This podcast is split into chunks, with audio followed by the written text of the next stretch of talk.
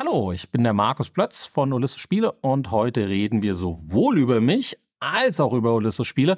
Wenn ihr einzelne Themen vielleicht überspringen möchtet, dann nutzt die entsprechenden Kapitelmarken.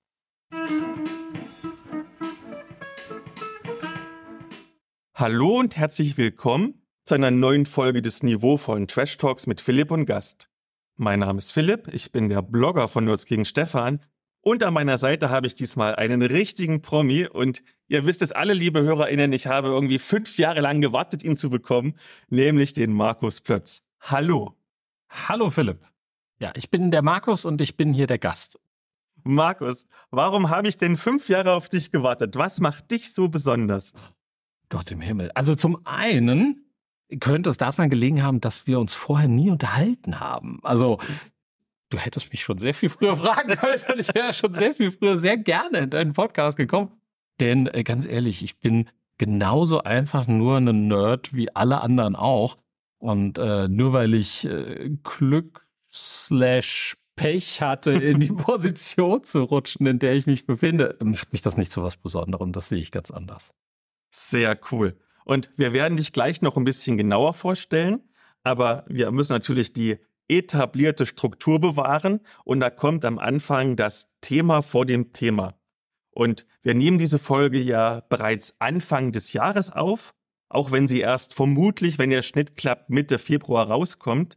Also das Jahr 2024 ist heute erst drei Tage alt. Da frage ich doch mal dich als Experten. Was erwartet uns denn 2024 als Rollenspielszene insgesamt? Wo gehen die Trends hin? Und vielleicht so als kleines Stichwort, falls du eine Inspiration brauchst, ihr habt ja auch ein bisschen was mit der Org-Lizenz zu tun. Ja, ich denke mal, da hast du schon genau das richtige Thema angesprochen. Weil zum einen wird natürlich 2024 wieder sehr viel passieren rund um D&D.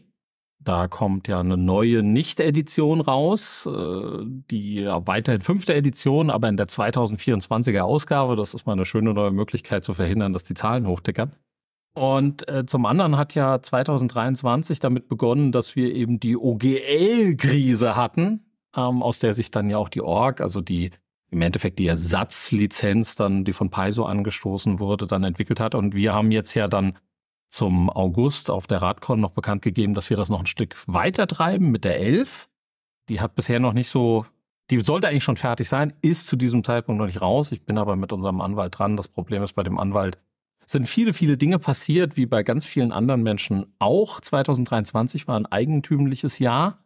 Und ich glaube, wir sind alle froh, dass wir die Chance haben, ein neues Jahr zu beginnen. Und äh, da sind viele Leute ausgefallen, da sind viele Sachen passiert und ähm, da gab es Sachen, die waren einfach wichtiger als äh, eine Elf-Lizenz im Rollenspielbereich.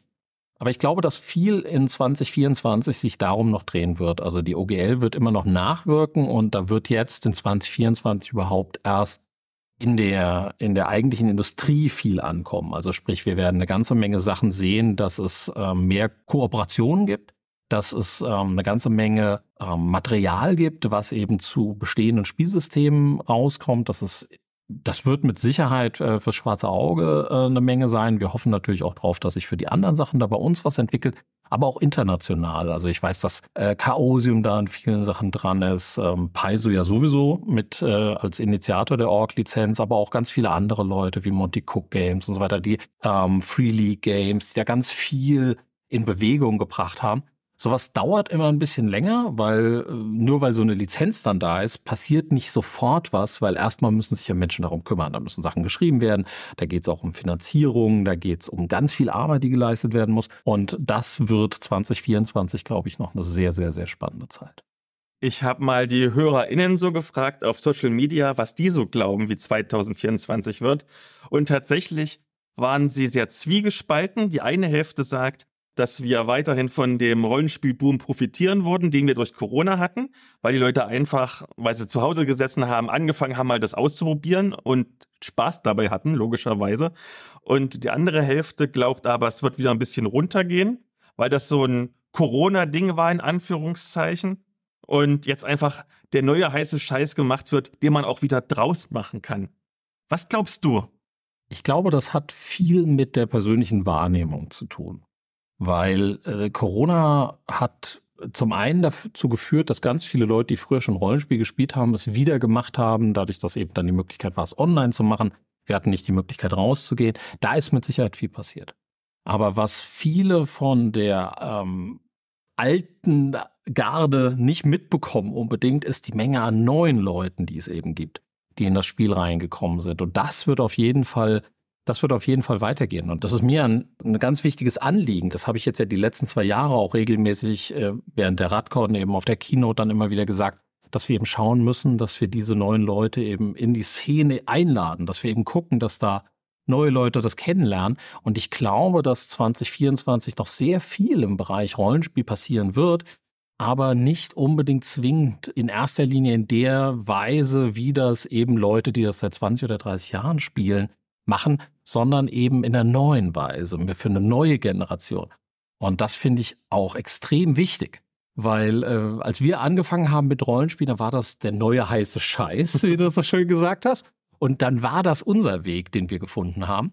Und genauso bin ich der Meinung, sollten wir, weil wir das damals sehr genossen haben, ähm, auch die auch die Größe haben, das der nächsten Generation zu ermöglichen, dass sie das in ihrer Art und Weise als den neuen heißen Scheiß entdecken kann und der wird anders sein. Da wird viel anders laufen, als wir das vielleicht äh, gewohnt sind, als wir das persönlich auch mögen. Aber das ist auch durchaus unglaublich inspirierend. Also ich kriege da inzwischen auch eine Menge neue Leute mit, die spielen Rollenspiel anders, als wir das vielleicht gemacht haben oder als wir das heute noch machen. Aber da kann man auch eine ganze Menge draus mitnehmen. Und ich glaube, 2024 wird da noch mal einiges erleben und wird auch, wenn wir alle, als auch als Community und natürlich auch die Verlage, ähm, da weitermachen, werden wir da eine ganze Menge neue Leute sehen, die in dieses Hobby mit reinkommen, die das bereichern werden.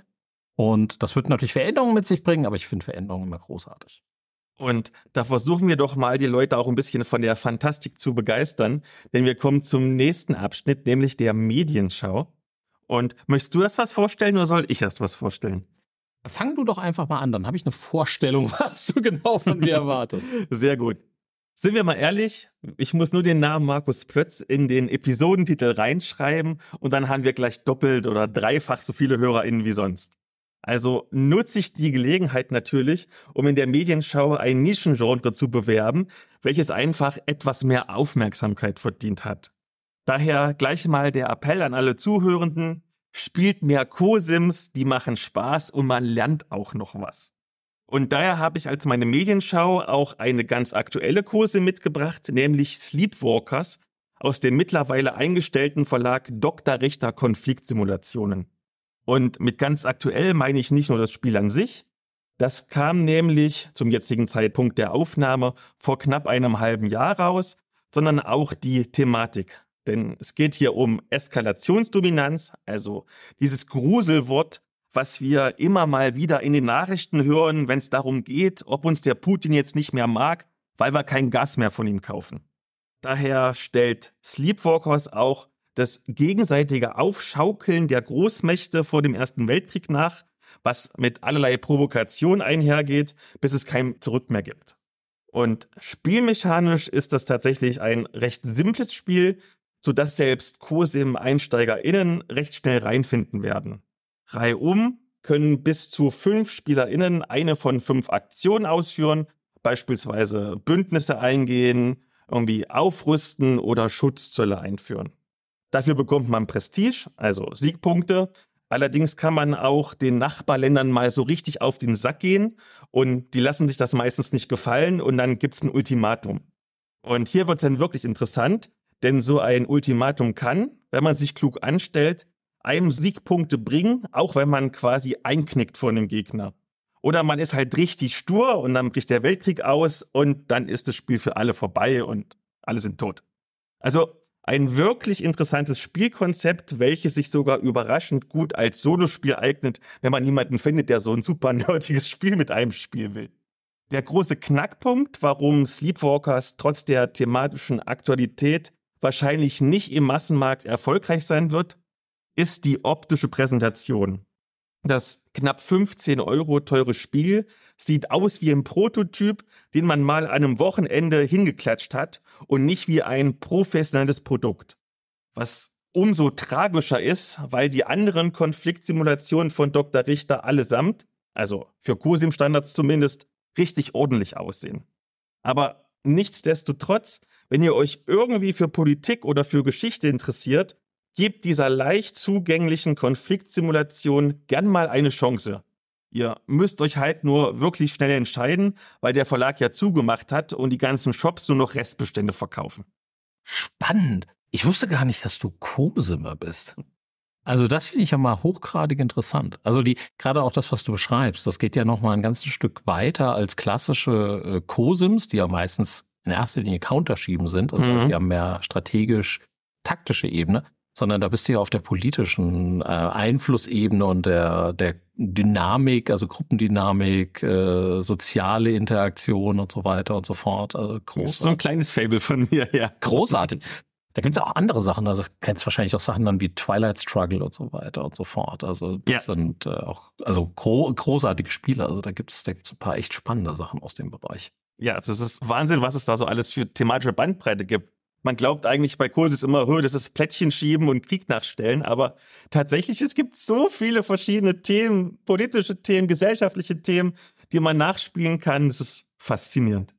Finde ich großartig. Also finde ich großartig, weil du auch da ähm, interessanterweise, und das finde ich ist auch ein wichtiges Thema, dieses, ich sag jetzt mal, für den Nerd-Bereich interdisziplinäre. Weil das, was du beschreibst, ist ja eigentlich ein Übergangsbereich von COSIM zu ähm, sozialen Gruppenspielen. Also wo es eben auch noch um andere Thematiken geht, die man ja, äh, das hat fast so diesen, diesen Live-Spielcharakter. Ich kenne das aus den, aus den USA, das habe ich mir mal angeguckt auf der GenCon, wo du so ein Situation Room Situation hast, also wo du dann eben wirklich dann spielst, was würden wir in so einer Situation machen und dann kriegst du Impulse von außen und so weiter und so fort. Was machen wir daraus? Wie versuchen wir mit einer Krisensituation am Ende umzugehen? nicht jeder hat alle Informationen und so weiter und so fort. Und das, äh, das ist natürlich spannend, weil auf der einen Seite, klar, das hat COSIM, das hat, äh, hat, diesen, hat diesen taktischen Charakter. Wir können das über Siegpunkte regeln und sowas. Auf der anderen Seite hat es aber auch unglaublich viel der Frage mit dem, wie reagieren Menschen? Was machen die dann, wenn sie unter Druck geraten und so weiter und so fort? Das ist also hochgradig spannend. Cool. Vielleicht noch ein kleiner Fun Fact am Ende, wobei eigentlich nicht so Fun Fact. Die Eskalationsdominanz ist ja so ein Teilgebiet von der Konfliktforschung. Und da gibt es irgendwie so einen Zehn-Punkte-Plan. Eins ist so, man fängt an mit sich ein bisschen aufwiegeln, zehn ist Ende der Welt. Und da ist schon irgendwie Punkt sechs von zehn Atombomben schmeißen. Also es geht noch schlimmer laut der Konfliktforschung. Ich empfehle mal den Wikipedia-Artikel zu lesen, der ist überraschend erschreckend. Ja, Frieden und Konfliktforschung ist ein, ist ein sehr spannendes Thema, ja, das stimmt. Das ist es ist auch sehr schnell sehr, sehr, sehr konfliktreich schon. ja.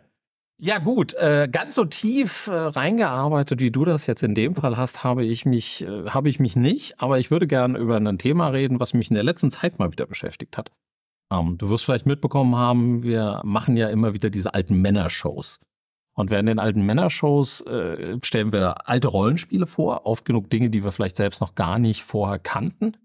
Und in dem Zusammenhang ist es mir in der letzten Zeit ja immer wieder mal passiert, dass ich mich ganz tief in irgendein Thema verloren habe. Also wenn du dabei bist und dann bist du drin und dann sitzt du da und dann gibt es noch das interessante Thema und das interessante Thema und dann bist du irgendwie so in diesem Kaninchenbau drin.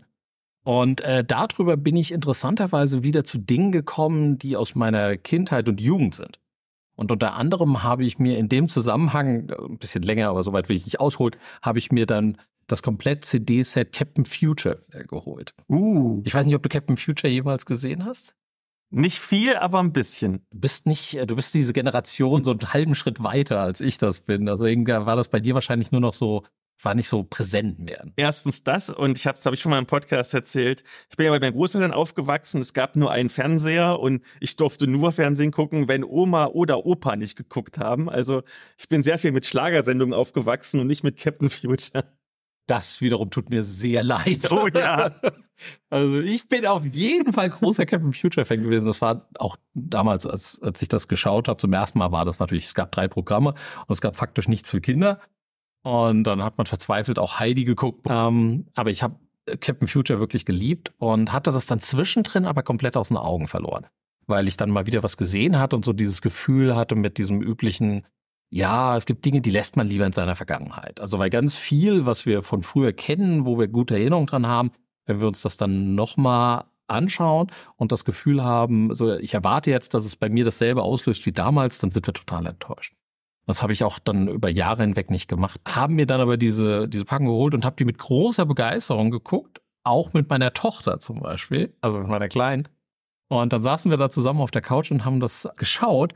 Mein Captain Future hat heute echt einige Sachen, wo man sagen muss, so, uh, würde ich so nicht mehr machen. Also es ist, äh, war mir damals in der Form natürlich nicht bewusst. Ich war, ich war ein kleiner Junge, aber da sind schon ein paar Sachen drin, wo man heute sagen würde, mm, kann man noch mal drüber nachdenken. Aber die grundsätzlichen Stories und ähm, für mich zu merken, mich das einfach anzuschauen, ohne die Erwartungshaltung, ich will dasselbe Gefühl haben, sondern nur, was macht das heute mit mir und was hat das vielleicht damals mit mir gemacht? Das festzustellen, wie viel von dem, was dann später da, darin gemündet hat, dass ich Rollenspiele äh, gut fand, dass ich damit angefangen habe, dass mich dieses ganze Thema so begeistert hat, egal ob das Fantasy ist oder dann eben auch Science Fiction und alles, was dazugehört, diese ganze Fantastik, das war einfach total faszinierend. Oder wie viele von Abenteuern, die ich mal irgendwann später selbst geschrieben habe, im Endeffekt Bausteine davon auch beinhalten, von Dingen, die ich gesehen habe, an die ich mich aber gar nicht mehr unbedingt zwingend so aktiv erinnern konnte, die aber irgendwo natürlich im Unterbewusstsein drin waren. Ähm, das war wirklich faszinierend und darüber hatte ich dann auch, äh, das ging dann für mich dann noch weiter, weil das hört ja nie auf an so einer Stelle. Ich habe dann festgestellt, okay, ich habe auch damals Romane gelesen zum Beispiel, also Jugendromane, wie das hieß, so Schneider Jugendbuchromane. Das war dann äh, Commander Perkins und Raumschiff Pollux und wo ich mich dann dabei äh, erwischt habe in der letzten Zeit, da ich dann ständig irgendwo rumgelaufen habe, versucht irgendwie auf Booklooker oder sowas dann irgendwie nochmal alte Versionen von diesen Romanen zu finden, um die nochmal anzuschauen. Was war das, was mich damals so daran begeistert hat und wie sehr stimmt das mit meiner Erinnerung zusammen? Und äh, das finde ich einfach aus dem Grunde allein schon total interessant, weil es mir unglaublich da viel darüber erzählt, wo ganz viele Elemente, die, die heute sozusagen mich als Nerd ausmachen, hergekommen sind, ohne dass ich noch mehr als diese ganz verschwommene Erinnerung daran habe. Das kann ich auch nur jedem empfehlen, sich mit den Sachen dann doch nochmal zu beschäftigen, aber eben nicht mit der Erwartungshaltung, ich möchte, dass das dasselbe Gefühl wieder auslöst, sondern einfach, okay, was, was ist, wie, in welcher Weise ist das ein Teil von mir und was kann ich daraus auch wiederum für mich mitnehmen, und äh, dann auch wirklich mit kindlichen Augen drauf zu sehen und äh, dieses selbe Gefühl nochmal wieder zuzulassen, das fand ich unglaublich faszinierend. Sehr schön. Und du hast ja schon so ein bisschen jetzt erzählt quasi von deiner Kindheit. Und das passt, denn wir kommen jetzt zum Hauptthema und du bist das Hauptthema. Aua. Nun hast du dich ja zu Beginn der Folge schon ganz kurz vorgestellt, aber wir machen das jetzt natürlich noch ein bisschen umfangreicher. Und vielleicht fangen wir mal an mit einer ganz einfachen, aber irgendwie auch schwierigen Frage. Wer ist der Mensch Markus Plötz? Hm. Ja, das ist eine wirklich gute Frage, lieben Dank. Wer ist der Mensch Markus Plötz? Also der Mensch Markus Plötz ist in weiten Teilen tatsächlich auch die Person, die Menschen von der Kamera kennen oder wenn, wenn man mich auf Veranstaltungen trifft oder sowas. Weil ich bin auch als Mensch jemand, der unglaublich begeisterungsfähig ist. Also ich hätte das Ganze, was ich hier tue, was ich jetzt seit über 30 Jahren gerade äh, mache im Rollenspielbereich und also privat noch, noch, noch länger, ähm, niemals in der Weise angefangen, wenn, wenn es bei mir nicht eben diese Begeisterung auslösen würde. Und ich würde nichts machen, was mich persönlich nicht begeistert, wo ich keine Freude dran habe. Ich wäre also, ich wäre nicht der Typ für einen normalen Job in Anführungsstrichen. Das wäre überhaupt nicht meins. Ich glaube, ich bin privat nicht unbedingt zwingend immer so, so ganz so aufgedreht, wie das manchmal vor der Kamera rüberkommt. Aber das gehört natürlich einfach auch mit dazu. Also sprich, ähm, das ist eine, die Person, die ich dann vor der Kamera bin, die ist nicht zu 100 Prozent ich. Also die ist eine, eine Variante von mir, möchte ich mal sagen. Aber ich glaube, ansonsten wäre das für meine Familie auch nicht auszuhalten, wenn ich immer so wäre. Ähm, ich bin vor allen Dingen Nerd. Das ist, glaube ich, wirklich der Kern von allem. Ich habe mal versucht, darüber nachzudenken, was ich überhaupt eigentlich lese oder höre, was nichts im, in dem Sinne mit Nerdtum zu tun hat. Und das ist nicht viel. Ich habe früher mal zum Ausgleich, zum mentalen Ausgleich, ähm, Spiegel, im Spiegel immer den ähm, Außenpolitik-Teil gelesen, weil der halt so gar nichts mit meinem Leben hm. zu tun hatte. Einfach um mal irgendwas anderes noch äh, äh, mitzukriegen. Bis ich festgestellt habe, dass ich das total deprimierend fand, weil das am Endeffekt ist das immer nur eine Mischung aus schlechten und schlechteren Nachrichten. Deswegen habe ich damit dann irgendwann aufgehört und einfach für mich auch dann gesagt, okay, all die Dinge, die wichtig sind, bekomme ich mit. Und ansonsten lese ich die Sachen, höre ich die Sachen, kümmere ich mich um die Sachen, die ähm, mir persönlich Freude bereiten. Und das ist immer nerd, nerdy. Also es ist wirklich immer nerdy. Und fast alles, was ich tue, hält in irgendeiner Weise wieder Einzug auch in das, was ich dann tue. Wahlweise, wenn ich was, was spiele, was spielleite, wenn wir was designen, wenn ich mir Gedanken darüber mache, was wir, was wir als Firma noch machen können und so weiter und so fort. Also das ist eine, eine große Kette von Dingen, die sich gegenseitig befruchten. Und jetzt hast du ja schon ganz oft das Nerd betont. Und das passt sehr gut zu meiner nächsten Frage. Jeder von uns hat ja so eine eigene Geschichte, wie er zum Nerd wurde und wie er zum Rollenspieler wurde oder zur Rollenspielerin. Und die meisten haben ja so eine klassische, in Anführungszeichen, Sozialisation. Also irgendwann in der Schule hat mal irgendein Mitschüler oder selten eine Mitschülerin eine DSA-Box von Schmidt-Spiele ausgepackt und dann ging's los. Da bin ich ja persönlich fast schon der Exot, weil ich habe diesen ganz weiten Umweg gemacht über klassische Gesellschaftsspiele, dann Tabletops, dann Cosims und erst ganz zum Schluss zum Rollenspiel. Wie war's bei dir? Bist du auch mehr so klassisch oder bist du mehr der Exot? Ich glaube, ich bin in einer gewissen Weise ein klassisch für die Zeit, aus der ich stamme, und exotisch in der Gesamtbetrachtung. Was ich damit meine, ist, ich stamme aus, ne, aus der ersten Generation derer, die halt Rollenspiele in Deutschland wirklich äh, kennengelernt haben, nach der Generation, die es äh, als Studenten irgendwie auch aus Amerika mitgebracht hatten. Also ich habe 84 angefangen, Rollenspiel zu spielen. Und das war zu einer Zeit, als es das so in Deutschland in der breiten Masse noch gar nicht gab. Wird's länger als ich lebe. ich habe 84 mit 10 habe ich angefangen, weil ich diese Box so faszinierend fand. Also das heißt, für mich war der Einstieg und das witzigerweise auch das Elemente, über die ich halt nachgedacht hatte, wieso kam das eigentlich dazu, dass ich mich dafür interessiert habe. Dadurch, dass ich ähm, äh, Sachen wie Captain Future geschaut habe, die mich interessiert haben, die ich toll fand. Oder dann auch, ich habe Was ist was Bücher gelesen und da halt am liebsten Ritter, Römer, all diese Sachen. Die sind toll, die Bücher, die habe ich auch gelesen. Das fand ich super. Das war für mich auch ein Einstieg in das Ganze. Und dann gab es die, äh, gab es bei uns in der Schule, äh, dann im Deutschunterricht, dann irgendwann den Punkt, wo wir angefangen haben, Bücher zu lesen. Und unser Lehrer hatte damals gesagt, so von wegen, ja, wir machen was ganz Klassisches wir lesen die Odyssee. Und die äh, Odyssee war dann in der fünften Klasse, das, das, haben, das haben wir in der fünften Klasse gelesen. Und das war für mich auch wirklich so im Endeffekt so der Übergang von äh, dem, ich sag mal, diesen frühkindlichen Sachen dann eben zu Dingen, wo ich sagte, das finde ich total faszinierend. Das war natürlich ein Jugendbuch angepasst. Also wenn du die Odyssee Original liest, die würde ich nicht in der fünften Klasse lesen. Aber es gibt da, es gibt da für Jugendbuch angepasste Dinge und dann habe ich danach die Ilias noch gelesen und so. Und also privat aus, aus Freude an der Sache und äh, äh dann war dann auch die Sache mit dem, da solltest du einen Vortrag halten dazu, wo ich gesagt habe, so von wegen, ja, wenn ich dafür die Ilias lesen darf, halte ich dazu auch einen Vortrag. Das war, das war so ein bisschen so der Einstieg in dieses Ganze. Und dann gab es diese Box. Und diese Box war unglaublich faszinierend, weil bis zu dem Zeitpunkt, was wir an Spielen hatten, war halt 84 noch, sagen wir mal, relativ überschaubar. Da gab es dann zwar schon sowas wie Haas und Igel, was ein bisschen mehr war als nur Mensch ärger dich nicht oder nur Monopoly. Aber es gab halt nicht wirklich die Auswahl von heute. Und vor allen Dingen gab es halt eigentlich nicht viel Fantasy.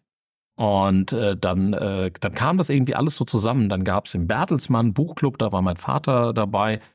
Ah, dann gab's den Hexenmeister von Flandenberg in so einer Frühausgabe und den habe ich dann bekommen und äh, das fiel dann zusammen auch mit der äh, mit der Box, also mit der schwarze Auge Box und da ich kann ich mich noch dran erinnern, wie lange ich gespart habe, weil mein Vater mir damals gesagt hat, für den Scheiß gebe ich kein Geld aus. So, das ist äh, das ist ganz komisch, guck dir das mal an und so weiter. Nee, nee, nee und da musste ich dann selbst sparen. Also und das war mit zehn gar nicht wenig Geld. Und ich kann mich dran erinnern, wie ich dann äh, begeistert in den Karstadt, war damals Karstadt, noch gegangen bin und habe mein Geld abgezählt und hingelegt und habe dann diese Box mitgenommen. Und dann habe ich die aufgemacht und war völlig verwirrt. Ich war komplett verwirrt. Ich habe nicht verstanden, um was es ging. Weil, wo ist denn das Spiel? Da war kein Plan drin, da gab es keine Spielregel, so wie ich die kannte. Und die war vor allen Dingen, da waren ganz viele Seiten drin. Und ich musste mir das selbst erarbeiten. Und ich weiß, ich habe die, das erste Heft bestimmt drei, vier, fünf Mal wieder angefangen zu lesen, weil ich nicht verstanden habe, was sie von mir wollten. Aber ich wollte unbedingt wissen, wie es geht, weil es so geil aussah. Also, äh, das heißt, ich gehöre insofern zu den typischen Kindern dieser Zeit, die dann davor standen und irgendwie gucken mussten, was sie draus machen. Was natürlich heute eigentlich exotisch ist, weil die allerwenigsten gelangen ins Rollenspiel, weil sie sagen, ich habe keine Ahnung, was es ist, aber ich will es unbedingt kennenlernen, ich bringe es mir selbst bei. Aber das war für mich halt der Weg. Und ich habe dann danach angefangen, äh, ganz viele Leute dazu zu zum Rollenspiel zu konvertieren. Und äh, bin dann, egal ob das im Urlaub war oder privat in der Schule oder wie auch immer, also ich habe mit Sicherheit in diesen ersten anderthalb, zwei Jahren, habe ich bestimmt hundert verschiedenen Leuten Rollenspiel beigebracht. Also allen halt Kids, alle andere, äh, alles, alle möglichen Kids. Das war, war eine faszinierende Zeit. Ich kann das völlig nachvollziehen. Mein allererster Kontakt mit Rollenspiel, den ich jemals hatte, war, es gab dieses Drakensang PC-Spiel mhm. und da war so als Bonusmaterial das DSA, glaube ich, 4.1 Regelwerk drin. Ich habe das überhaupt nicht gecheckt. Es hat dann noch viele Jahre gedauert, bis ich mal Rollenspiel ausprobiert habe. Und du hast ja gesagt, du hast viele deiner gleichaltrigen MitschülerInnen und so zum Rollenspiel gebracht wie hat denn so dein restliches Umfeld reagiert? Also nun ist Westdeutschland natürlich nicht Amerika gewesen. Also ich denke mal, es gab jetzt nicht so die super krasse Satanic Panic, aber das war ja schon was Unbekanntes, was Ungewöhnliches. Und ich kann zumindest aus meiner Kindheit sagen, bei uns im Osten auf dem Dorf, wenn da irgendwas ungewöhnlich oder unbekannt war, wurde es erstmal sehr, sehr kryptisch beäugt. Ja, äh, ich habe zu dem Zeitpunkt, muss man sagen, in Bayern gewohnt. Ähm, das machte durchaus einen Unterschied, habe ich festgestellt weil ähm, dort auch äh, durchaus Sachen dann eher etwas äh, konservativer waren, als dann kurze Zeit später mit 13 oder so sind, äh, sind meine Eltern wieder zurück nach Hessen gezogen. Da war das dann alles auch ein bisschen lockerer. Ich war auch ein bisschen älter und sowas. Aber das war damals schon so eine Sache, dass da durchaus drauf geguckt wurde. Also gerade von Seiten der Lehrer wurde das durchaus beäugt und ich wurde dann auch mal ins Lehrerzimmer gerufen und musste mal erklären, was genau wir da machen und so weiter und was man sich darunter vorstellen kann und so. Ähm, da hat mir bei geholfen, dass ich äh, dann gesagt hatte, ja, das ist äh, so im Endeffekt so wie wenn wir diese Sagenbücher lesen, aber jetzt spielen wir diese Sachen. Und das war dann, das war dann irgendwie okay. Das hatte so was Humanistisches wahrscheinlich vom Ansatz her. Äh, war natürlich so nicht ganz richtig, aber hey, äh, so war es durchaus, äh, das war durchaus so gemeint. Also es hat sich für mich so angefühlt. Und ich kann mich dran erinnern, dass mein, äh, dass das für meinen Vater eine ganz, ganz schlimme Sache war. Also gerade das Spielen allgemein. Jetzt nicht zwingend das Fantasy und so weiter und so fort. Ich meine, klar, der hätte sich gewünscht, ich hätte lieber Karl May hm. oder sowas dann gemacht. Und äh, mein Vater hat über Jahre hinweg noch probiert, mich zu fragen, so ob wir nicht so ein Rollenspiel machen können, wo man was lernt, wie zum Beispiel Mathe. aber das ist nicht die Idee. Das lernt man aus Versehen dabei im Winter, aber kein Spiel, was nur darum geht, dass man Mathe lernt. Und für ihn war das, war das wirklich, war das schwierig, weil ich natürlich dann angefangen habe, auch immer mehr damit zu machen. Also ich habe meine Freizeit damit verbracht und dann immer mehr und dann habe ich noch mehr Sachen da gekauft, dann bin ich arbeiten gegangen, um mir das leisten zu können, mir äh, noch mehr Bücher zu kaufen und sowas. Und äh, es gab dann irgendwann mal so diesen einen Punkt, wo mein Vater versucht hat, mir zu sagen, dass es das jetzt war. Wo er mit zwölf zu mir kam, meinte, du bist jetzt zwölf, jetzt ist mal Schluss, die Kindheit ist vorbei, jetzt hören wir auf mit Spielen. Ja, das hat nicht so gut geklappt. Aber ansonsten muss ich sagen, habe ich eigentlich damit keine nennenswert schlechten Erfahrungen gemacht oder also viel Backlash äh, bekommen in dem Sinne oder dieses Negative, ähm, wie das andere zum Teil erlebt haben. Interessanterweise, bis wir einen Laden hatten, und das Jahre später, das war dann in den 2000ern dann effektiv schon, Anfang der 2000er, wo wir dann irgendwann mal eine so eine so eine Gruppe von, von christlichen, äh, so eine christliche Arbeitsgruppe bei uns hatten. In Wiesbaden war das. Die standen im Laden und dann wurde das wirklich so halb Satanic Panic mäßig, so von wegen, wie fühlt sich das an, wenn man Leuten Magie beibringt? So, was? Das war, das war sehr skurril. Also das war, eine, das war eine Unterhaltung, die ich im Leben nicht mehr vergessen werde. Ja, vor allen Dingen Mädchen sind ja dafür dann sehr anfällig dann in den Satanismus abzugleichen. So, bitte was? What the? Also das war, aber wie gesagt, das, das, das hatte sowas, das hatte was komplett Surreales, dieses Gespräch.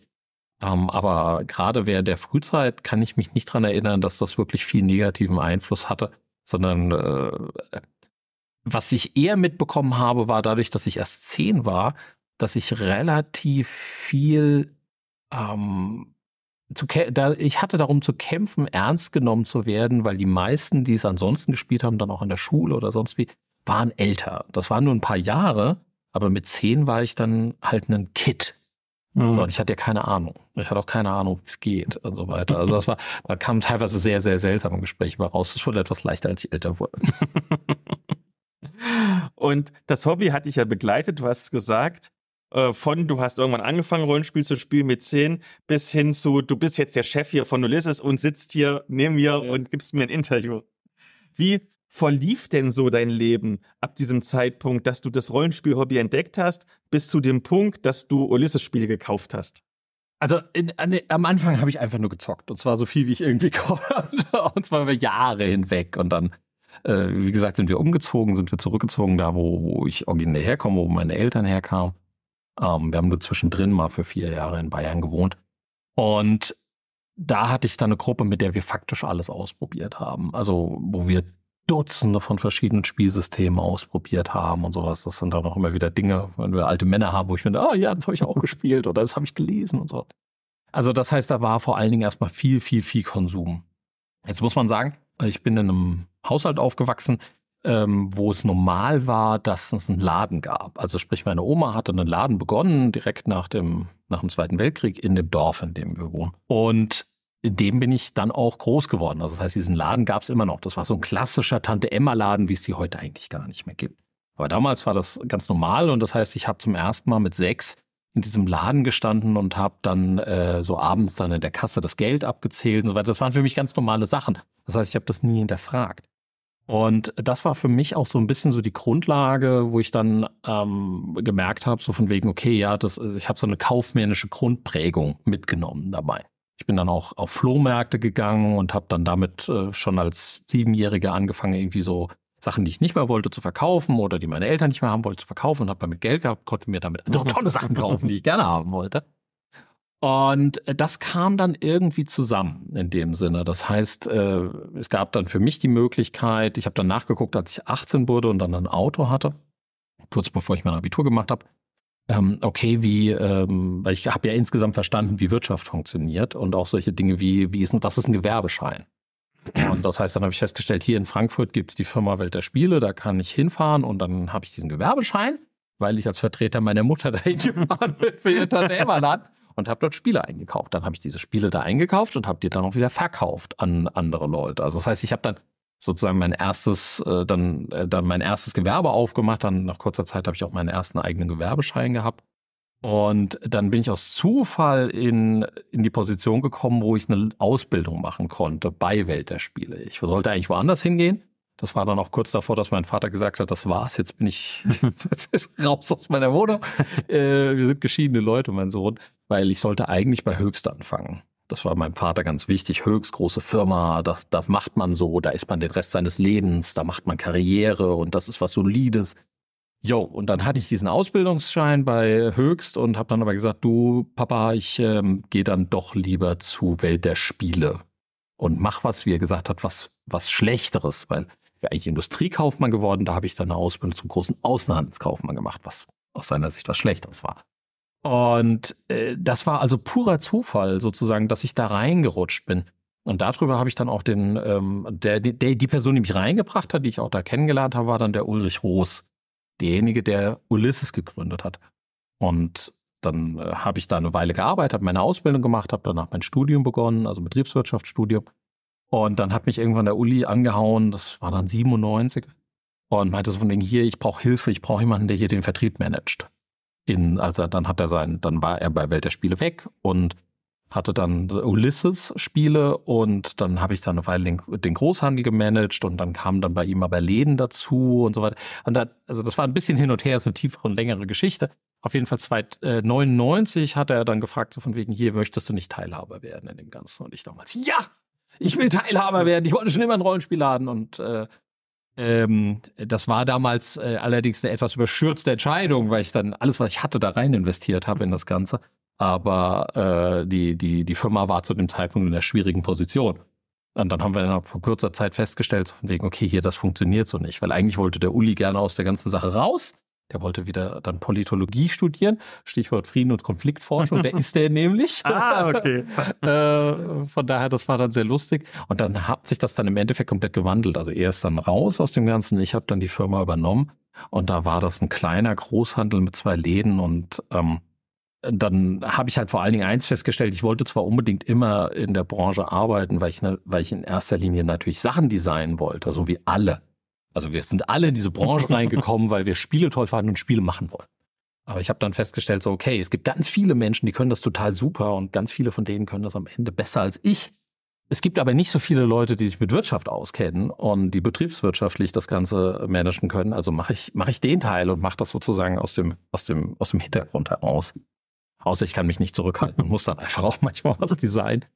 Und daraus hat sich das dann irgendwie so Zug um Zug ergeben. Also die restlichen Sachen ab da, wo, wo dann Ulysses da war und dann die Entwicklung weg zu äh, von den Läden mehr zum Großhandel, dann vom Großhandel zum eigenen Verlag und ähm, dem, was wir inzwischen machen, was ja mehr auch in den Bereich von Multimedia geht, das waren in dem Sinne jedes Mal äh, Entscheidungen, äh, die in dem Sinne, was ist der nächste logische Schritt, was ist, was macht, strategisch Sinn und äh, wo geht die Zukunft hin, die sich daraus sozusagen ergeben haben.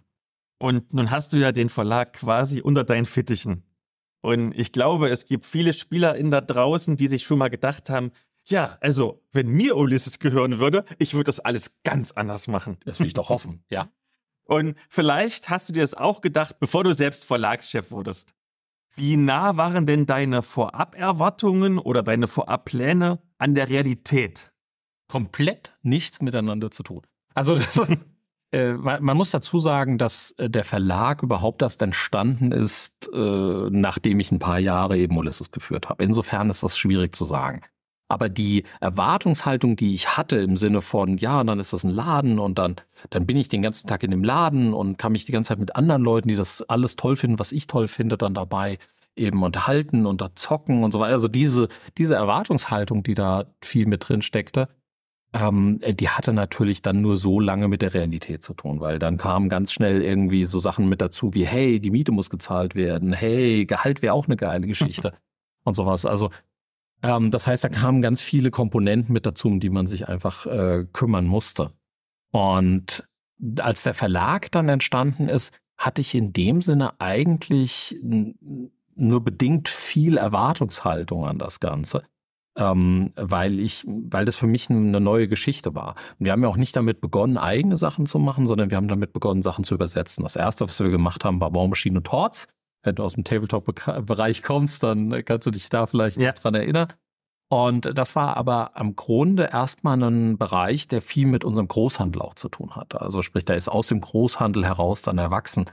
Und ähm, das mit dem schwarzen Auge und dann die Entwicklung hin zu einem wirklich eigenständigen Verlag, der dann auch immer mehr gewachsen ist, das hat sich äh, dabei dann äh, peu à peu ergeben.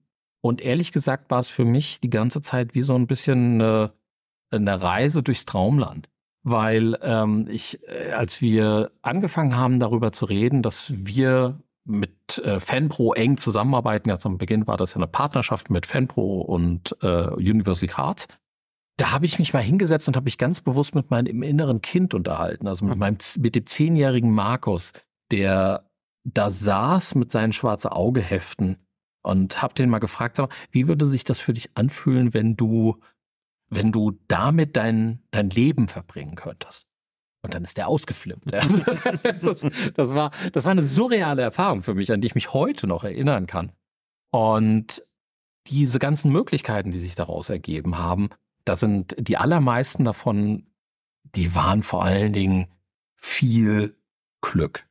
Also wenn ich jetzt behaupten würde, ich habe das alles äh, voll toll Mastermind-mäßig geplant und dann habe ich mir das überlegt und das war hier und ich bin da voll das Brain. Nee. Also das war, das war in allererster Linie war das vor allen Dingen Glück, was ich hatte. Und da bin ich unglaublich dankbar.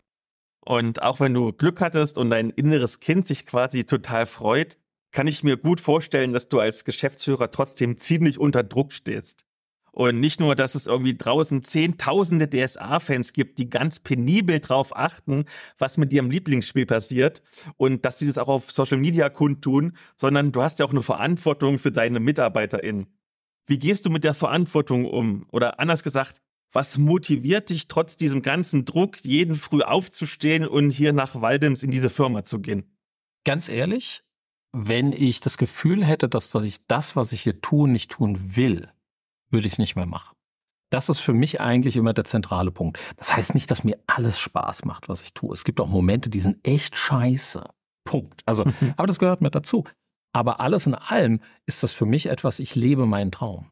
Und dieses Gefühl von, oh, das ist so schlimme Arbeit, muss ich einfach sagen, so, so richtig viel habe ich in meinem Leben wahrscheinlich gefühlt gar nicht gearbeitet. also wenn ich das vergleiche mit der Zeit, wo ich als 15-Jähriger in der Verzinkerei gearbeitet habe oder sowas, nee, das ist was ganz anderes. Ich habe das Recht, jeden Tag mit etwas zu verbringen, was mich persönlich unglaublich äh, begeistert und was mir unglaubliche Freude bereitet. Und deswegen ist das für mich eigentlich der, der, der primäre Punkt. Ich will nicht verhehlen, dass es natürlich auch die Momente gibt, wo es sehr viel damit zu tun hat, auch mit der Frage, gerade bei der Menge an KollegInnen, wie kriegt man das alles geregelt? Und da sind auch zum Teil äh, schwierige wirtschaftliche Entscheidungen dabei. Das ist nicht, ähm, das ist nicht leicht. Das hat auch nichts mit der Begeisterung und meinem inneren Kind zu tun, sondern da sind wir natürlich brutal in der in der Betriebswirtschaft auch angekommen.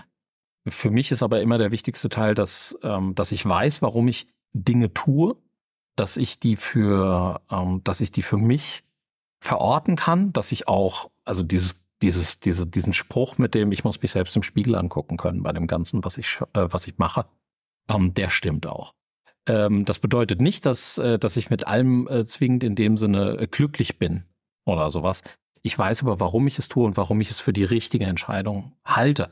Und ähm, wenn ich etwas oder wenn wir als Firma etwas machen, was ich nicht für die richtige Entscheidung halte, was ich für einen Fehler achte oder im Nachhinein für einen Fehler achte, dann gehört es für mich auch dazu, das auch zu sagen. Und dann ähm, das auszudrücken, sich dafür, wenn es darauf ankommt, auch zu entschuldigen, beziehungsweise eben auch Maßnahmen zu ergreifen, um das eben zu verändern oder zu verbessern. Genauso gehört es aber auch dazu aus meiner Sicht, wenn ich der Meinung bin, dass das, was wir getan haben, richtig ist, das auch zu begründen und auch zu vertreten. Also das ist für mich, glaube ich, ein ganz, ganz wichtiger Aspekt, dieses ähm, das verantworten zu können, was man tut. Oder auch das verantworten zu können, was man nicht tut. Bringen wir doch mal eine positive Anekdote rein. Was waren denn deine schönsten Erlebnisse mit Ulysses bisher? Oh mein Gott. Okay, also was waren meine, äh, was waren meine schönsten Erlebnisse? Das sind also wirklich unglaublich viele. Also wie, ich hatte die eine Story jetzt schon erzählt mit äh, der Markus und der kleine Markus und äh, all die Dinge, die dann sind dann immer wieder die Momente, wenn ich Menschen auf Veranstaltungen treffe. Das ist für mich immer großartig. Ich liebe das. Ich liebe das wirklich, einfach zu merken, diese Begeisterung von Menschen zu spüren.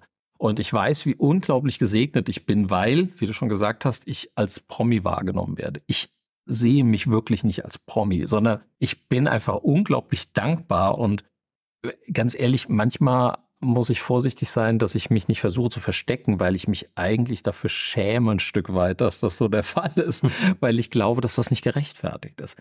Ich habe einfach nur das Glück, dass, äh, dass das wohl für Menschen sehr interessant ist, was ich da tue. Aber eigentlich gebührt das allen anderen von denen ganz genauso. Und das versuche ich auch ein Stück weit dann zurückzugeben bei den Gesprächen, weil ich, ich liebe es, dann darüber zu reden, das auszutauschen, dieses, ähm, also Freude am Spaß anderer Menschen. Das ist für mich ein zentraler Punkt. Und das drückt ganz viel für mich aus von dem, was es ist, wenn wir auf Veranstaltungen sind. Also dieses Miteinander über das Freuen und sowas, das ist großartig, das liebe ich total. Äh, anderer Moment für mich war der, war das erste Mal, wo ich auf der Bühne stand und eine Keynote gehalten habe. Das ist auch ein Moment, den ich im Leben nicht mehr vergessen werde. Die Intensität davon, das natürlich, das ist diese Mischung aus Lampenfieber und äh, gleichzeitig aber auch der Aufmerksamkeit, die Menschen einem in dem Moment schenken und das positive Feedback, was dazu kam, das war großartig. Äh, die Hexen 1733 äh, Finstere Herzenrunde war für mich ein riesiges Highlight. Ähm, das machen zu dürfen war, war absolut, absoluter Wahnsinn, absolut großartig. Die Geschenke, die uns zum Teil zugeschickt werden, wenn ich hier im Stream sitze und krieg dann vom vom Philipp dann irgendwie so ein Paket in die Hand gedrückt. Ja, das kam übrigens so. Oh! Einfach die Freude äh, zu sehen, äh, wie viel, äh, wie viel Begeisterung das auslöst. Oder eben natürlich auch, platt gesagt, die Möglichkeit, äh, Menschen äh, kennenzulernen, die man, von denen man vorher äh, Sachen gelesen hat, die man gespielt hat.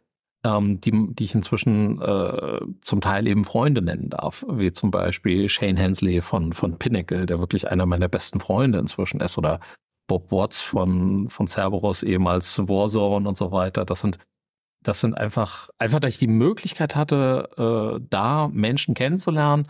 Und zwar jetzt nicht nur, weil das Celebrities sind, sondern einfach, weil, ähm, weil das einfach auch ganz, ganz großartige Menschen sind. Das kann ich sehr viel von dem, was du erzählt hast, kann ich nachvollziehen, weil es ja im trotzdem immer noch kleineren Rahmen mir als Blogger auch so geht oder als Podcaster, wenn ich auf die Conventions gehe, mit den Leuten rede, wenn ich irgendwo mal ein Panel habe und irgendwo live rede, diese Aufregung und ich kann das vollkommen nachvollziehen. Kommen wir mal zurück zu deiner Arbeit quasi als Geschäftsführer. Nun ist Ulysses ja primär bekannt für das schwarze Auge, auch wenn ihr noch Dutzende andere Lizenzen im Portfolio habt. Und wenn man mal die ganzen Lizenzen, die jetzt so berühmt sind, so wie Alien und Dune mal beiseite nimmt, wie viel Einfluss hast du als Geschäftsführer eigentlich auf die Produktlinien? Und ich meine sowohl produktionstechnisch, also zum Beispiel, was für Bücher, in welchem Format, zu welchem Preis publiziert werden, aber auch kreativ. Okay, gut, das wird eine mehrschichtige Antwort. Ähm, ich habe natürlich auf, äh, auf die meisten Produkte in irgendeiner Form irgendwo Einfluss. Allerdings nicht so viel, wie man das vielleicht glaubt, was einfach in der Sache liegt, dass dass die Firma inzwischen eine Größe erreicht hat, wo ich überhaupt gar nicht mehr die Möglichkeit hätte, mich in der Tiefe, wie das vielleicht in den Anfangstagen der Fall war, um die Sachen zu kümmern. Ähm, sprich, ich habe am wenigsten Einfluss auf die Kreativebene. Die Kreativebene ist in den allermeisten Fällen etwas, was damit endet, dass es dann, ich sag mal, zum Beispiel ein Planungsgespräch gibt äh, in der äh, mit der DSA-Redaktion, wo ich als äh, Produktionsleitung und als Geschäftsführer teilnehme und der Thomas Michalski als Verlagsleiter und, äh, und der Carsten Moos noch als Vertriebsleitung. So, und dann reden wir drüber so, okay, was ist denn die Planung? Was ist der Plan für das kommende Jahr? Was kommt dann so raus? Und dann äh, werden wir, dann reden wir über Dinge und äh, dann dann endet dann das meistens mit so einer Grundbeschreibung. Das wird dann zum Beispiel hier in dem Monat planen wir einen Quellenband zum Thema X. Da kann es sein, dass ich dann sage, so von wegen mit dem, ja, aber können wir das nicht noch im folgenden Aspekt erweitern? Ich glaube, das wäre, ähm, das wäre ein besseres Buch. Ja, okay, alles klar, gut. Aber mehr wird das dann nicht. Mehr mache ich da dran dann effektiv nicht. Bei Entscheidungen darüber, ob wir zum Beispiel neue Spielelinien mit reinnehmen, die laufen viel über meinen Tisch, aber nicht zwingend in der Endentscheidung. Also sprich, ich hole da dann auch ganz viel Rat eben mit ein und entscheide das nicht alles selbst. Dann rede ich mit der Verlagsleitung, rede mit der Vertriebsleitung, rede mit Kollegen in der Firma und so weiter und so fort. Mit so, hey, hier, was hältst du von dem Spiel? Woll, soll ich mich um die Lizenz bemühen oder ich bin in Gesprächen, was die Lizenz angeht? Wie sieht denn das aus? Oder ich kriege dann auch ganz oft eben von KollegInnen dann äh, Mails so, hey hier, ich habe mir das und das angesehen, das wäre doch vielleicht was für uns und sowas, dann gucke ich mir die Sachen an. Äh, meisten, die meisten der Verhandlungen laufen dann über mich, weil ich da einfach die, die beste Vernetzung habe. Und das ist etwas, was äh, klassisch bei mir liegt, auch wenn das eigentlich, wenn ich so genau drüber nachdenke, keinen Sinn ergibt, weil ich eigentlich als Geschäftsführer das nicht zwingend machen sollte. Ähm, aber Status heute läuft das noch über mich. Ähm, und dann verhandle ich dann sowas durch oder komme dann eben zum Teil auch mit Lizenzen, wo ich dann sage, so von wegen, oh, das will ich unbedingt machen. Metamorphosis Alpha ist jetzt zum Beispiel so ein Ding. Das habe ich gemacht, ohne dass ich das irgendjemandem erzählt habe. Einfach weil ich gesagt, das muss ich unbedingt machen, das will ich machen. Da ist, da ist mein inneres Kind wieder mit mir durchgegangen. Das ist dann so ein Hardtracker-Projekt. Was ich dann auch noch mache, sind die Projektleitungen im Sinne von Produktionsmanagement. Also ähm, das heißt, äh, ich mache dann solche Dinge wie die Druckerei anfragen, dann zu schauen, so von, von wegen mit dem, okay, was sind die Konditionen, welche, welche Produkte können wir, äh, können wir bündeln und sowas, dann, ähm, weil also gerade Produktion ist in den letzten paar Jahren dann echt, echt diffiziles Thema geworden. Äh, Rohstoffpreise sind unglaublich hochgegangen, alle anderen Nebenkosten sind unglaublich hochgegangen. Und ähm, das heißt, das braucht dann auch ziemlich viel Management im Sinne von, wie können wir Dinge zusammenführen, so dass wir insgesamt auf einen, auf einen besseren Preis kommen, damit wir eben die, ähm, die Margen halten können, um dann wieder für alles andere dann entsprechend aufkommen zu können, etc. Und äh, da bin ich dann durchaus eben noch tief mit drin und ähm, äh, zum Teil dann eben auch bis äh, zu der Stelle, äh, wo ich dann eben Entscheidungen treffe, die sich auch nicht unbedingt zwingend immer als gut oder richtig herausstellen, wie wir ja auch im letzten Jahr äh, teilweise festgestellt haben, wo ich dann ähm, wo ich ja dann auch durchaus Sachen hatte, wo ich dann sagen musste, so von wegen, okay, da habe ich eine Entscheidung getroffen, die, ähm, die war im Endeffekt im Nachhinein, im Nachhinein falsch. Das passiert auch. Das äh, Problem bei uns ist immer ein Stück weit, ähm, was man zum Teil vielleicht gar nicht sieht, ist, ähm, ich mache so im, ich kümmere mich im Jahr so um rund gut 300, 350 verschiedene Projekte. Davon gehen die allermeisten eigentlich ziemlich glatt über die Bühne, ohne dass das jemand mitkriegt. Aber wenn etwas schief äh, läuft, äh, ist das natürlich dann sofort unglaublich groß. Das ist so ein bisschen so die, die, der übliche Fluch, dass ähm, wenn niemand was sagt, das ist das, größte Lob, was ich dafür kriegen kann. Dabei alles andere wird mir schon mitgeteilt werden. Also von daher bin ich da in vielen Sachen dann drin. Aber das heißt zum Beispiel in keiner Weise, dass ich unbedingt jedes Buch dann kenne. Das heißt, die allermeisten unserer Bücher kenne ich in dem Moment, wenn die reinkommen, weil die kommen dann nochmal zu mir zur Abnahme, weil ich dann Dinge überprüfen muss nochmal und sowas. Und dann gucke ich in die Bücher rein. Und das ist die Stelle, wo ich anfange, dann auch in die Sachen reinzulesen und wo ich dann sage, so, ach cool, ist ja cool, das ist ein geiles Buch. Ach, schön, dass wir das machen. Aber äh, halt nicht vorher, weil das wäre gar nicht machbar. Das wäre, das wäre gar nicht darstellbar und das würde nur dazu führen, dass ich auch meinen Rüssel viel zu tief in Sachen reinhänge. Also wenn das jetzt nicht Sachen sind, die jetzt äh, ganz an mir persönlich hängen, wie das, wie zum Beispiel Talk oder sowas, oder Aventuria, wo ich sehr tief mit drin bin, ähm, versuche ich mich da durchaus auch aus Dingen äh, rauszuhalten, weil ähm, Gott Himmel, ich würde es auch nicht wollen, dass der Chef die ganze Zeit kommt und mir sagt, was ich tue. und wie viel Einfluss gibt's denn von außerhalb der Firma? Also beispielsweise, was vorhandene Fans fordern und damit die KäuferInnen oder auch andererseits so generelle Markttrends, die du beobachtest? Das ist durchaus auch Teil dessen, was wir, was wir machen. Also und zwar beide Aspekte. Also sowohl, dass wir eben gucken, okay, was will denn die Community? Wobei das oft sehr, sehr schwierig ist. Weil die allermeisten von uns bekommen die Community mit, in der sie sich bewegen. Ähm, sprich, äh, ganz oft kommen dann so Dinge wie alle, die ich kenne, also wirklich alle, alle Menschen wollen dieses Buch. So, in, in neun von zehn Fällen gibt's, wenn ich in eine andere Richtung gucke, und da kriegen wir auch Kommentare, den Hinweis mit, wir wollen alles außer das da.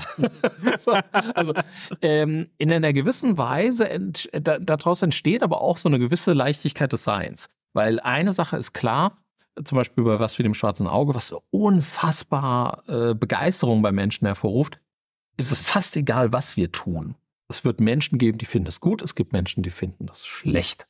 Das ist erstmal die Grundlage dann dabei. Das bedeutet nicht, dass es nicht Sachen gibt, die auch objektiv gut sein können und Sachen, die auch objektiv schlecht sein können. Und hatten wir ja vorhin schon, dass äh, ähm, das sind dann auch durchaus Dinge, ähm, denen wir uns dann stellen. Es ist allerdings nicht so einfach, wie sich das manchmal Leute vorstellen, im Sinne von, äh, da musst du einfach nur auf die Community hören. Das heißt, ja, wenn ich auf die Community höre, dann will die verteilt über die gesamte Community immer alles sofort und wenn es geht, auch noch viel, viel besser. So, okay, was, das ist, das besser zum Beispiel ist halt einfach ein schwieriges Thema, weil das sehr subjektiv ist. Und äh, wir hören viel ähm, auf die Community, wir nehmen viel mit. Also immer zum Beispiel, wenn wir uns auf Veranstaltungen mit Leuten unterhalten, ist es so, dass wir immer alle danach dann nochmal zusammenkommen und haben Notizen gemacht. Also diejenigen, die sich schon mal mit mir unterhalten haben, werden das schon festgestellt haben, dass ich mir dann anfange, Mails zu schreiben. Ich dann sage, hier, das muss ich mir kurz aufschreiben. Dann schreibe ich mir selbst eine Mail, weil dann kann ich mich an das Ganze erinnern. Und danach nehme ich das dann immer noch mit und äh, krieg, gebe das als Impuls rein. Aber es passiert halt sehr selten, dass irgendwie sozusagen nach dem Motto, da kommt die eine Idee, die kommt einmal und dann setzen wir die sofort um und lassen alles andere links liegen. Ähm, weil ganz oft ist es so, dass Sachen eben teilweise Jahre Vorbereitung haben. Weil wir natürlich äh, nicht sagen so von wegen, ja, was können wir denn nächste Woche eigentlich für ein Buch schreiben? Du, ich hatte eine Idee. also von daher äh, wir hören viel auf die äh, Community, ähm, allerdings in dem Sinne nicht auf Einzelstimmen, sondern immer auf Sammlung von Sachen dann dabei und machen uns natürlich auch viel Gedanken da über, ähm, über die Sachen selbst. Und ganz viel von dem, wie wir Sachen entscheiden, hängt dann auch damit zusammen, dass wir auch sagen so von wegen, okay, wie fühlt sich das denn für uns an? Weil am Ende des Tages bringt es auch gar nichts, wenn wir versuchen, Produkte herauszubringen, hinter denen wir nicht stehen können. Und was Markttrends und solche Sachen angeht, auf jeden Fall auch. Das ist etwas, was, ähm, was allerdings mehr, ich sage jetzt mal, auf einer strategischen Ebene dann dabei läuft. Also sprich, ich, äh, ich, ich lese unglaublich viel auch im Bereich von anderen Magazine, Blogs, äh, Influencer aus dem Bereich oder eben auch andere Verlage und Dinge. Unterhalte mich da mit Kollegen und Kolleginnen und ähm, versuche da eben auch entsprechend Dinge natürlich zu sehen, Allerdings ist das, äh, sind, sind das meistens A, sehr so, also so, so Makrosachen, von denen wir reden. Sprich, äh, äh so, so, solche Versuche wie zu sagen, hier, da kommt jetzt Fluch der Karibik, wir machen jetzt Piratenthema oder so. Das kannst du vergessen. Das funktioniert nicht. Aber was halt wichtig ist, ist zum Beispiel das Thema, was wir vorhin schon mal hatten. Es gibt eine neue Generation. Diese neue Generation konsumiert Rollenspiel ganz anders. Für die ist Rollenspiel etwas anderes dann müssen wir uns darüber Gedanken machen mit, was bedeutet das? Weil am Ende des Tages ist das, was wir hier produzieren, auch ein Produkt und ich möchte auf keinen Fall irgendwann dazu übergehen, dass ich sage, so mit 70, ja, und dann habe ich das Rollenspiel, so wie ich mir das vorstelle, jetzt hiermit äh, beendet und dann war's das oder sowas, sondern ähm, das Ganze muss ja leben und atmen. Also das heißt, wir wollen, wir wollen wirklich das Feuer weiter entfachen und größer machen und nicht die Asche bewachen. Und ähm, das gehört dann auch mit dazu. Auch zum Teil zu dem Preis, dass Menschen das dann wiederum ganz schön doof finden können, was wir da tun oder was sich daraus ergibt oder was das dann bedeutet. Und klar, da ist natürlich auch ein bisschen Trial and Error mit drin. Jetzt haben wir bei den Fragen ja schon so verschiedene Teilaspekte des Rollenspielmarktes beziehungsweise der Rollenspielszene angerissen. Und außerdem klickt sich DSA-Content ja immer gut. Deswegen habe ich noch so zwei, drei Diskussionsthemen aus verschiedenen Foren und Facebook-Gruppen herausgesucht, die dir vermutlich viele Fans, aber auch Nicht-Fans gerne stellen würden. Und ich glaube, der Klassiker wahrscheinlich als erste Frage, warum zum Teufel heute immer noch 3W20 Proben? Da gibt es mehrere Antworten zu. Also zum einen ein wichtiger Aspekt daran ist, dass die 3W20-Probe etwas ist, was von ganz, ganz, ganz, ganz vielen Menschen als, ich sag mal, zentraler Bestandteil vom schwarzen Auge empfunden. Ähm, das ist etwa so wie, dass der W20 der Würfel für D und D ist und wenn man die 20 Würfel, die Natural 20, die natürliche 20, die ist es. Hm. So. Und ähnlich ist das mit der 3W20-Probe. Wir hatten damals, als wir ähm, am Ende vom, äh, von DSA 4 waren und dabei waren, DSA 5 anzufangen zu designen, hatten wir eine riesengroße Umfrage gemacht. Und äh, da haben wir auch unter anderem nach der 3W20-Probe gefragt. Da haben unglaublich viele Leute dran teilgenommen. Damals, ich glaube, 5000 Leute oder so. Und die Antwort damals war, ich glaube, über 85 Prozent, die 3W20-Probe ist zentral wichtig fürs schwarze Auge. Ohne die würde ich das schwarze Auge nicht mehr spüren. Und heute im Nachhinein würde ich, würde ich nicht unbedingt zwingend sagen, so von wegen, okay, die hätten wir ganz so wortwörtlich nehmen müssen. Es ist aber natürlich trotzdem etwas, ich, ich, ich kann mich nicht hinstellen, eine Umfrage machen und dann sagen, es ist mir doch scheißegal, was ihr sagt. Also das ist, das, deswegen macht man ja auch keine Umfrage und das ist einfach auch schon ganz schön frech. äh, aber die Antwort war einfach unglaublich klar. Also sehr, sehr, sehr eindeutig. Warum gibt es die 3W20-Probe immer noch? Wahrscheinlich, weil sie halt wirklich so einen Legacy-Charakter hat. Ich bin aber auch durchaus, ähm, das ist ja auch das, was wir als Firma inzwischen auch sehr anders angehen. Und das war ein großer Bestandteil aus dem letzten Jahr auch rund um die Org und was wir da alles hatten. Ich bin der Meinung, dass das System überhaupt nicht mehr wichtig ist. Das Wichtige ist die Welt. Das Wichtige sind die Geschichten, die Abenteuer. Weil ähm, das ist etwas, was mir über Jahre hinweg nicht klar war, wo ich auch immer der Meinung war, so nach dem Motto, ja, aber das, das und das System ist so viel besser. Aber ich spiele normalerweise kein Spiel wegen dem System. Also ein System hält mich im besten Falle, also im Normalfall höchstens davon ab. Das ist mir so ein Hygienefaktor. Aber ich kenne wenige Leute, die sagen so, ich spiele das wegen dem System, aber die Welt finde ich eigentlich kacke. Also es gibt aber genug Leute, die sagen so, ich spiele das Spiel, weil ich finde die Welt super, auch wenn das System kacke ist. Darum geht's eher. So wird da eher ein Schuh draus. Und deswegen äh, bin ich äh, einfach da der festen Überzeugung, wenn äh, Leuten was nicht gefällt, wenn äh, eine Spielrunde sagt, so hier, das ist nicht unseres, aber dann spielen wir es mit einem anderen System. Ja, dann spielt's mit einem anderen System. Total geil. Ich mache das ständig. Ich bin auch der Erste, der sagt so von wegen, wenn euch eine Regel nicht gefällt, wenn ihr was anderes machen wollt, macht's anders. Spielt das Spiel mit DSA 1, 2, 3, 4, 5, Fate, Savage Worlds, GURPS, you name it Dragonbane, wie jetzt, das, das finde ich so super, dass äh, zum Beispiel ähm, der Uhrwerk Verlag eben dann jetzt die Möglichkeit bietet, äh, Aventurien, das schwarze Auge mit Dragonbane auch zu spielen. Weil das ist doch völlig egal. Das, also das System, das muss zur Gruppe passen. Und das ist, äh, da, und wenn, wenn man das hat, ja, dann kann man doch tolle Geschichten in dieser, in dieser faszinierenden Welt erleben. Und äh, deswegen ist, finde ich oft, dass eigentlich in dem Sinne die auch ein Stück weit die falsche Frage. Einfach so nach dem Motto, warum macht ihr das noch? Das ist schlecht. Ähm, die Welt ist eigentlich der Punkt. Wenn du ein anderes System hast, was du besser findest, benutzt doch das. Ist äh, klar. Ich meine, da kommen natürlich wieder Argumente im Sinne von, äh, ja, aber da gibt's das Material nicht für und so weiter und so fort und hin und her. Und genau dafür machen wir ja Sachen wie das Skriptorium oder jetzt dann die Elf, damit eben solche Sachen auch entstehen können, damit Leute die Möglichkeit kriegen, auch genau sowas dann eben umzusetzen und damit andere die Möglichkeit haben, das dann auch damit zu spielen. Ich glaube tatsächlich, für das, was du sagst, bin ich eines der besten Beispiele. In meiner Gruppe, ich spiele ja gerne mal DSA-Abenteuer, aber kein DSA, sondern wir spielen es mit OSR-Regeln. Also auch W20, ganz simpel. Und es funktioniert. Also ganz viele von ihnen, zum Beispiel von den Heldenwerken oder so, die funktionieren fantastisch mit einem normalen, einfachen W20-Würfeln. Ich bin immer noch der festen Überzeugung, eine gute Rollenspielrunde setzt sich vor allen Dingen aus den Mitspielenden zusammen und aus der Tatsache, dass die Freude haben. Und für mich ist Rollenspiel wie Sex. Wenn am Ende alle aufstehen und haben Spaß gehabt, dann war es gut. So. Und ob das dann sich an die Regeln gehalten hat oder nicht, ist völlig egal. Hm. Äh, es muss Spaß machen eben dabei. Und ähm, deswegen, äh, ja, es freut mich total, was du da sagst, erwärmt mein Herz, weil das ist genau das, was ich mir vorstelle und das ist auch das, was ich eben für wichtig halte, weil Rollenspiel ist Kreativität. Und zu Kreativität gehört auch ein gewisses Maß an Chaos. Ja, that's it.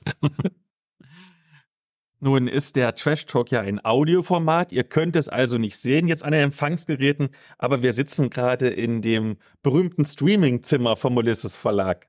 Und ihr habt ja, und ich glaube sogar mehr als jeder andere deutsche Rollenspielverlag, eure Energie in Let's Plays und Streaming gesteckt.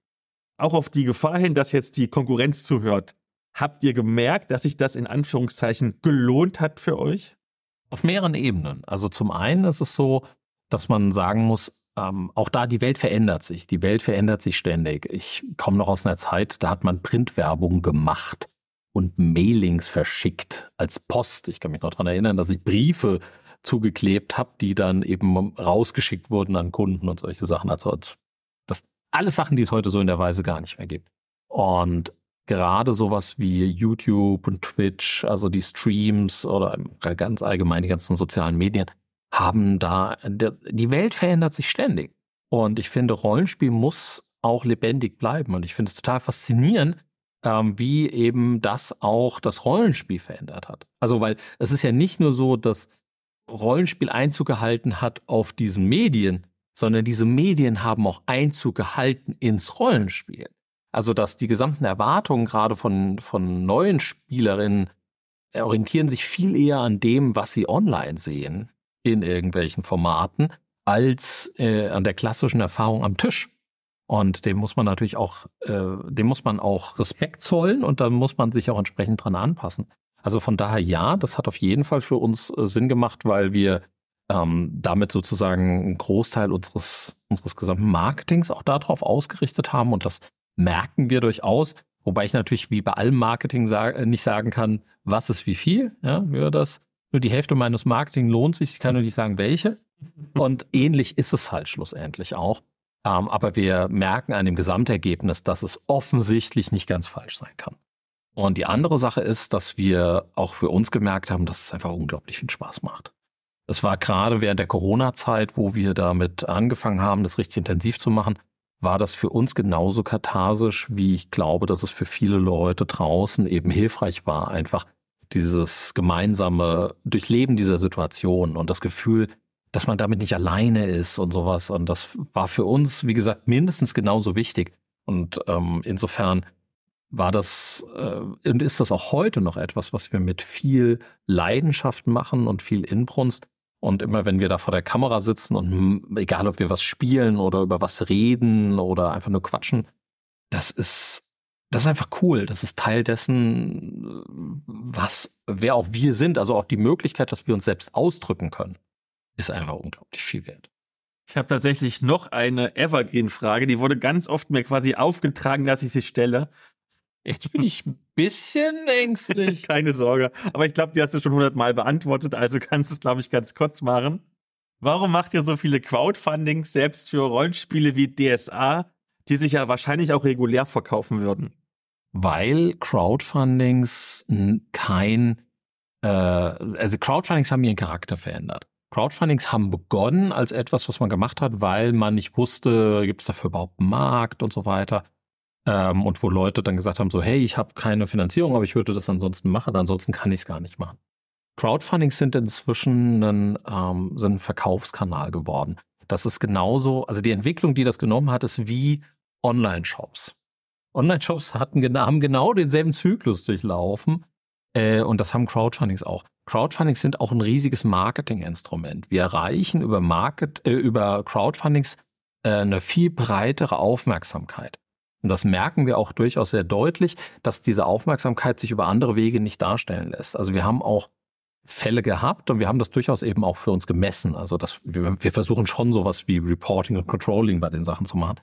Und wir haben durchaus festgestellt, dass Produkte auch vom schwarzen Auge, die wir über das Crowdfunding machen, ähm, auch danach einfach besser laufen. Auch über den regulären Handel interessanterweise. Also das heißt, wenn wir einen Crowdfunding zu einem Produkt machen, ist der Verkauf auch im regulären Handel danach einfach stärker. Das bedeutet nicht, dass wir alles über, äh, über Crowdfunding machen, aber es ist auch eine Form der Interaktion. Es ist eine Form der Interaktion auch mit der Community. Und ähm, das heißt, wir haben unterschiedliche Arten von Crowdfundings. Wir haben Crowdfundings, die sind in erster Linie diese Community-Partys, nenne ich es jetzt mal. Da gehört zum Beispiel viele von den schwarze Auge-Sachen dazu. Und dann gibt es durchaus auch Crowdfundings, die für uns die Frage sind mit dem, hey, ähm, funktioniert das, funktioniert das nicht? Dazu gehört zum Beispiel sowas wie Sentinel Comics, was wir einfach nur machen, weil wir es selbst geil finden, ja. Da haben wir diese riesigen Streaming-Kampagnen dann dazu und machen das aus viel Freude an der ganzen Sache, äh, wo wir auch wissen, wenn wir das nicht so machen würden, könnten wir dieses Produkt gar nicht rausbringen. Ähm, aber das ist halt unterschiedlich, weil ähm, es auch wiederum damit zusammenhängt, dass wir unterm Strich wieder gucken müssen, dass alles, was wir hier tun, zusammenkommt, dass es für alle die Miete bezahlt, für alle die Gehälter gezahlt und so weiter und so fort. Also von daher ist das einfach eine Betrachtungsweise, die so aus meiner Sicht nicht mehr, äh, nicht mehr, nicht mehr stimmt. Weil das war mal so, aber das ist halt inzwischen auch schon fünf, acht Jahre her, dass das, äh, dass sich das so dargestellt hat. Und ähm, Crowdfundings sind inzwischen ein wichtiges Element für de facto alle Rollenspielverlage, wenn man nicht gerade Wizard of the Coast ist. Und du hast schon quasi fast die nächste Frage mitbeantwortet, die zusammengehört hat. Und zwar habe ich so das Feedback bekommen, manche HörerInnen haben den Eindruck gewonnen, dass ihr lieber ähm, so in Anführungszeichen Spielereien zu bekannten Systemen macht wie Wege der Vereinigung, anstatt ähm, euch auf die kleinen Nebensysteme des Verlags zu konzentrieren oder die zumindest so ein bisschen vernachlässigen oder sogar abstoßen. Ist da was dran? Abstoßen klingt jetzt irgendwie, finde ich, so abstoßen. Also äh, äh, tatsächlich ist es so, dass wir natürlich Produkte haben, die wir nur machen können, weil wir andere Produkte machen, die wirtschaftlich ihren Beitrag dazu leisten.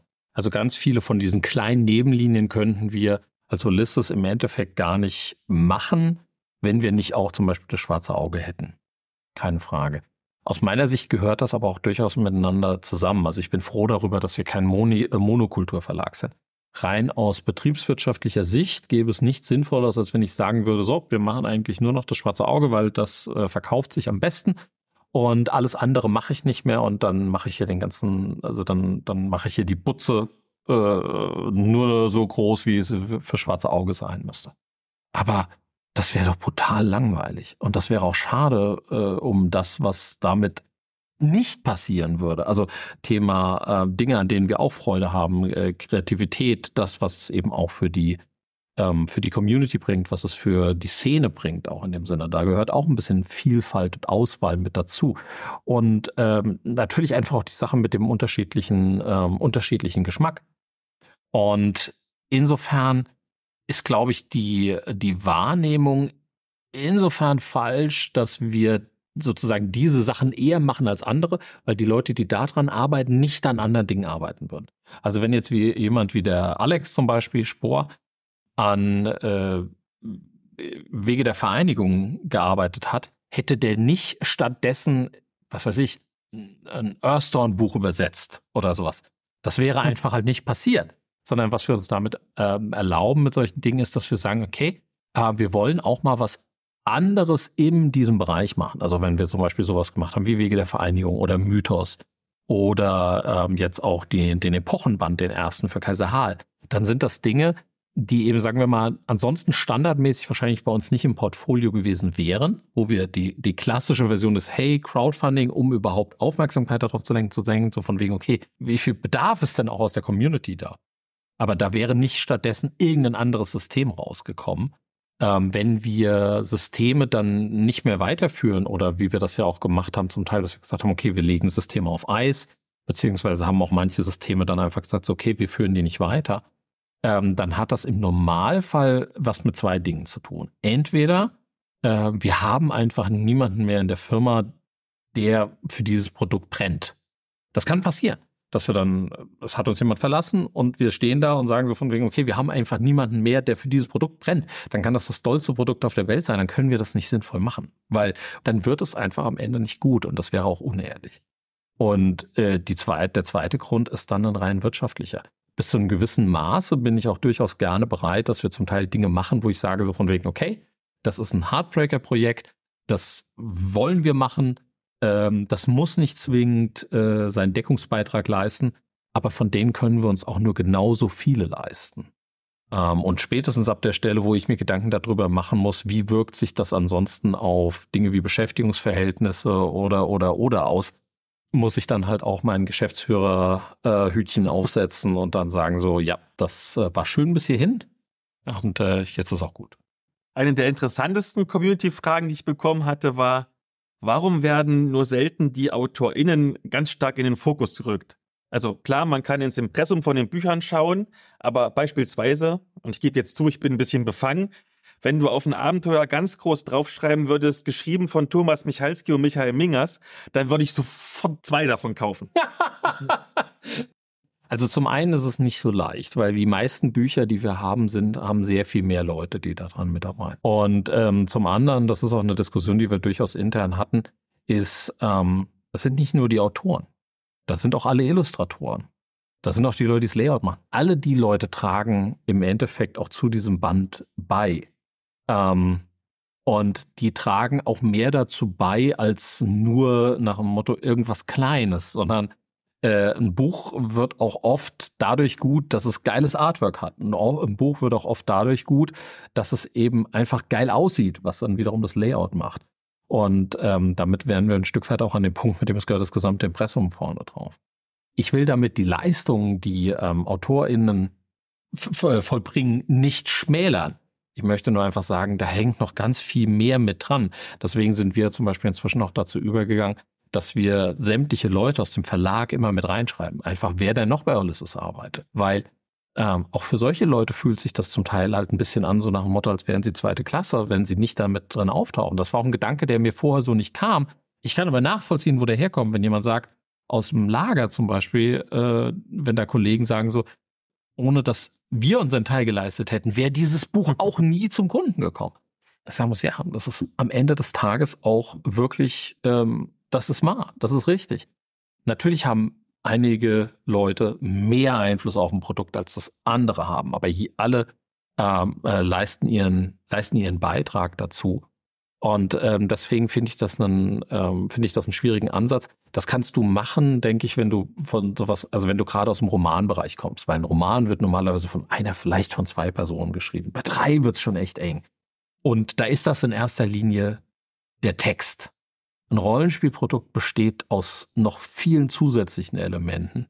Und da wird's, spätestens da fängt's halt an und wird wirklich, wirklich schwierig wenn der Eindruck entsteht, dass wir damit versuchen, die AutorInnen irgendwie klein zu halten oder sowas, das ist definitiv ähm, nicht der Fall.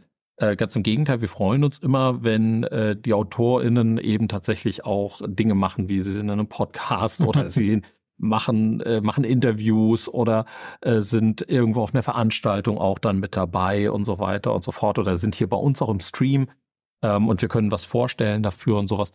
Ähm, also von daher, da, da, da sind wir immer hundertprozentig mit dabei oder Blogbeiträge, alle diese Sachen, die wir dann machen. Ähm, allerdings bei den Sachen mit auf dem, auf dem äh, Cover, da wird es dann halt irgendwann A, sehr voll, sehr eng und auch ein bisschen dann, wie gesagt, die Frage mit dem, wer wann wo. Eine letzte Community-Frage habe ich noch und die schließt sich auch ein bisschen an an die vorherige. Und zwar, ihr habt ja durchaus MitarbeiterInnen, die so ein bisschen doch prominent in der Szene vertreten sind und, oder waren. Und in den letzten Jahren hattet ihr ja mit Jasmin Heitzel eine Mitarbeiterin, die als Beauftragte für Diversität und Sensitivity durchaus prominent war und hm. von manchen auch kontrovers aufgenommen wurde, weil sie mit dem Thema nichts anfangen konnten. Und ich fand, das war, also meiner Meinung nach, einer der ganz großen Pluspunkte eures Verlags. Nun hat sich die Jasmin ja anderen beruflichen Aufgaben gewidmet. Wie ist denn jetzt so der aktuelle Stand bei euch? Habt ihr das fortgeführt, vielleicht noch intensiviert oder verbessert? Ähm, was wir, wir haben Sachen geändert und wir haben es weitergeführt.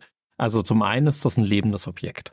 Also das ist halt nichts, was man mal macht und dann ist das so, sondern das verändert sich fortwährend.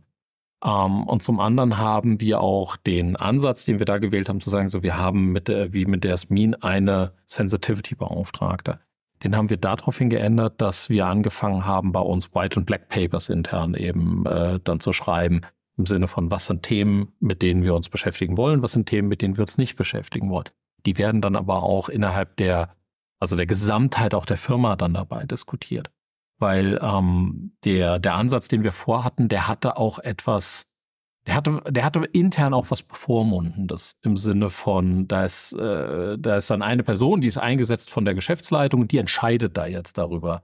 Ja, mit Sicherheit mit allen guten Absichten auch jetzt von der Geschäftsleitung, die das eingesetzt hat. Ähm, nichtsdestotrotz sollten da auch alle anderen Beteiligten dann durchaus ein Mitspracherecht dabei haben, weil am Ende des Tages lebt diese Firma davon, dass, äh, dass sie als Gesamtheit eben Dinge vertreten kann. Und dass natürlich auch sämtliche äh, Leute, die sowohl in der, in der Firma arbeiten als auch für die Firma haben, das vertreten können dann dabei. Ähm, und das sollte vor allen Dingen ein, ein kollaborativer Prozess sein. Das heißt, wir haben immer noch äh, Dinge wie die äh, Sensitivity Readings und sowas, aber die werden von den äh, werden von den äh, werden von den Redaktionen jeweils dann gemacht und nicht von einer einer Stelle dann dabei. Und das ist auch durchaus ähm, ein, ein Thema, was immer wieder neu diskutiert wird, was immer wieder angegangen wird. Also da, da hängt ja ganz, ganz viel mit dran.